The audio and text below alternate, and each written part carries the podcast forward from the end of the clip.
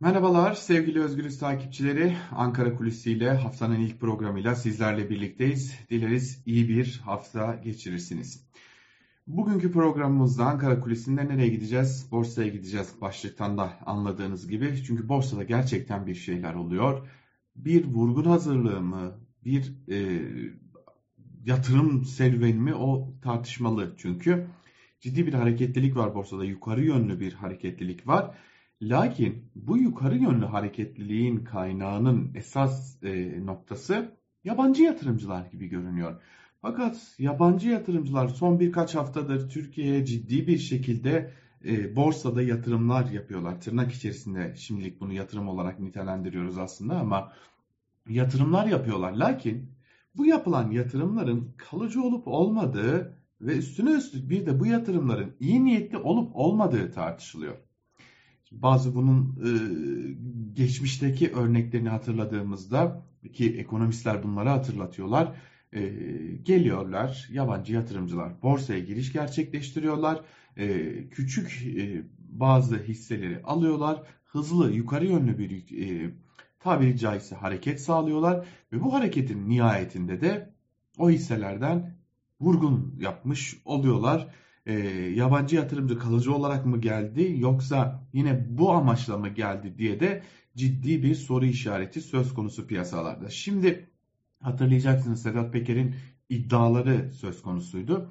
Sedat Peker iddialarında aslında bir yerde borsada da spekülasyon yapıldığını, piyasada da spekülasyonlar yapıldığını, bir yerde küçük çaplı yatırımcının e, tabiri caizse yutulduğunu ve e, yatırımlarının hiçleştirildiğini, elindeki paranın da çekilip alındığını da aslında anlatmış oldu. E, bir çark, bir düzen kurulduğuna işaret etti. Ben e, o günlerde ekonomistlerle konuştuğumda, özellikle borsa uzmanlarıyla da konuştuğumda bunların konuşulduğu, bunların tartışıldığı, hele ki söz konusu alanda yetkili olan devlet tarafından yetkilendirilmiş isimlerin bu denli tartışmaya açıldığı bir yerde tabiri caizse borsadan kaçışın, büyük bir kaçışın olması bekleniyordu. Fakat tam tersi oldu. Borsaya ciddi miktarda yabancı alıcı girdi. Şimdi bu yabancı e, yatırımcılar, yabancı alımları e, ne kadar gerçekçi, ne kadar değil o ayrı bir tartışma konusu. Amaçları apayrı bir tartışma konusu. Şimdi geçmişte bunun örnekleri var. E, onu tabi biraz teknik bir konu ama bahsetmekte e, fayda e, var zira e, bu yolla küçük yatırımcıların hani biraz da olsa parama para katarım diyen yatırımcıların e, canları yakılabiliyor. Bir anda borsada örnek verecek olursak Margin Call diye bir şirket var. Borsa varlıklarını e, kaldıraçlı olarak düşüşe oynayanların e, batırılmasına bir oyun gerçekleştiriyorlar bu şirket üzerinden ve e, bir anda ve neredeyse 1 milyar liralık alımlar gerçekleştiriliyor. E, işte tam bunun ardından da e, bir uzmanın aynen cümleleriyle aktarmak istiyorum size. Yaşananlar şöyle devam ediyor. Bunun çok daha acımasız versiyonlarını son ayı piyasasındaki kripto paralarda da görmüştük.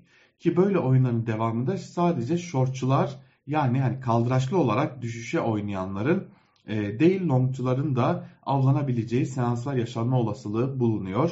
E, ayrıca banka hisselerindeki hızlı değer artışlarının sert realizasyonları da olasılık dahilinde diyor. E, Dünya Gazetesi'nde e, kaleme aldığı yazısıyla Barış Erkaya. Şimdi başka noktalar da söz konusu onlara da belki dikkat çekmekte fayda var. Ee, şimdi ne deniliyor? Do, do, borsada dolar bazında pardon borsada rekor üstüne rekor kırılıyor. Her gün yeni bir rekor kırılıyor. Borsa rekora doymuyor gibi gibi gibi özellikle iktidara yakın medyada çok sayıda haber görüyoruz ama işin aslı gerçekten öyle mi? Yani gerçekten borsa rekora doymuyor mu? İşin aslı öyle değil. Çünkü dolar bazında baktığımızda e, borsada pek de öyle rekora doyulmayan bir hava söz konusu değil. E, yani küçük çaplı rekorlar tırnak içerisinde küçük çaplı rekorlar kırılıyor ama e, bu işin gerçek değerini yansıtmıyor. Örneğin e, ekonomist Ali Ağaoğlu diyor ki bu bizim bildiğimiz o e, Ali Ağaoğlu değil elbette ekonomist Ali Ağaoğlu diyor ki bir ons altın 1700 dolar.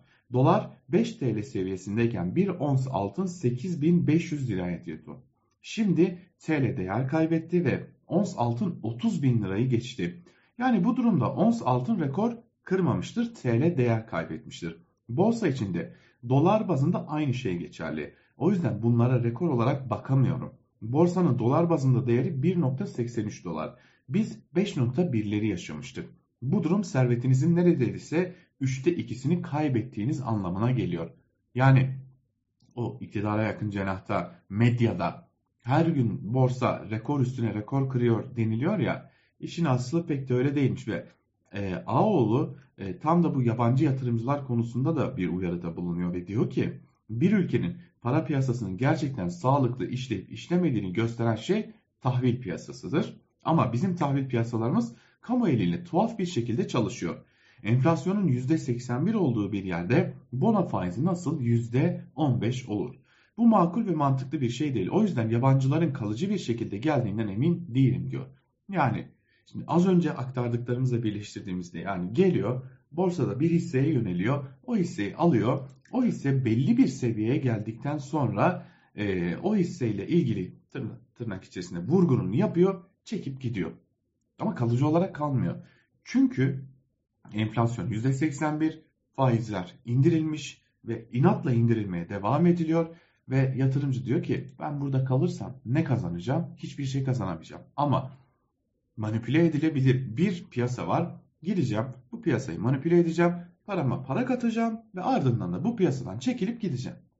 Ve yabancılar bu yönlü bir atağa geçmiş durumdalar ve şaibeli hareketler de gözden kaçmıyor. Ee, çok ciddi şaibeli hareketler gerçekleştirildiği belirtiliyor. Ekonomist Güldem Atabay Diken'e yaptığı açıklamada şunları söylüyor. Böylesi bir ortamda faiz indirimi öncesi bankalarda anormal hareketlilikler başlıyor. Yatırımcıların Türkiye'ye gelip açık, e, yönetim riskini alıp bankalara yönelmesini rasyonel olarak açıklamak kolay değil. Böylesine bir durumun arkasından faiz indirimi geliyor ve devam edeceğini de duyuyoruz. Bütün bunlar şaibe yaratıyor. Kar ettiği söylenen bankalarla faiz sınırı ve enflasyon muhasebesi de düşünüldüğünde bu hareketin açıklaması yok. Şu şekilde bir yabancı girişi var diyemiyorum ama bunun normal yabancı olduğunu düşünmüyorum. Çünkü örneğin Rusya ile döviz ihtiyacı kapalı kapılar ardındaki anlaşmalarla temin edilmeye çalışıldı. Hani burada hatırlayacaksınız bu e, Akkuyu nükleer santrali ile ilgili 5 milyar dolarlar, 10 milyar dolarlar, 15 milyar dolarlar havada uçuştu ya. Şimdi bir de İçtaş e, belki de tahkime gidecek dosyasını hazırladığını biliyoruz. E, işte oradan gelen milyar dolarlar bir şekilde kapalı kapılar ardından arka kapıdan piyasaya sokuluyor. Doların acaba ateşini düşürebilir miyiz diye bir umut besleniyor. Sonra e, bir de biraz borsa canlandırılıyor. Yabancı yatırımcı görünümü veriliyor. E, birileri alımlar yapıyor. Birilerinin canı yanıyor. E, herkes parasına para katıyor ve çekilip gidiliyor. O yüzden Sedat Peker'in ifşa ettiği sanırız işin bir kısmı.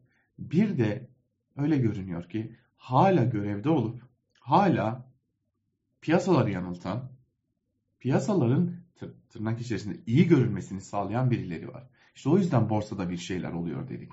Sadece piyasalarda e, dolara, euroya ya da dövize arka kapıdan müdahale edilmiyor. Borsada da bir şeyler oluyor. Hem birileri müdahale ediyor, bunu bir müdahale aracı olarak da kullanıyor. Üstüne üstlük bir de yabancı yatırımcı gelip vurgununu yapıp çekip gidiyor. Ve burada kaybeden sadece ama sadece bizler oluyoruz. Ankara Kulisi'nden bugünlük de bu kadar. Hoşçakalın.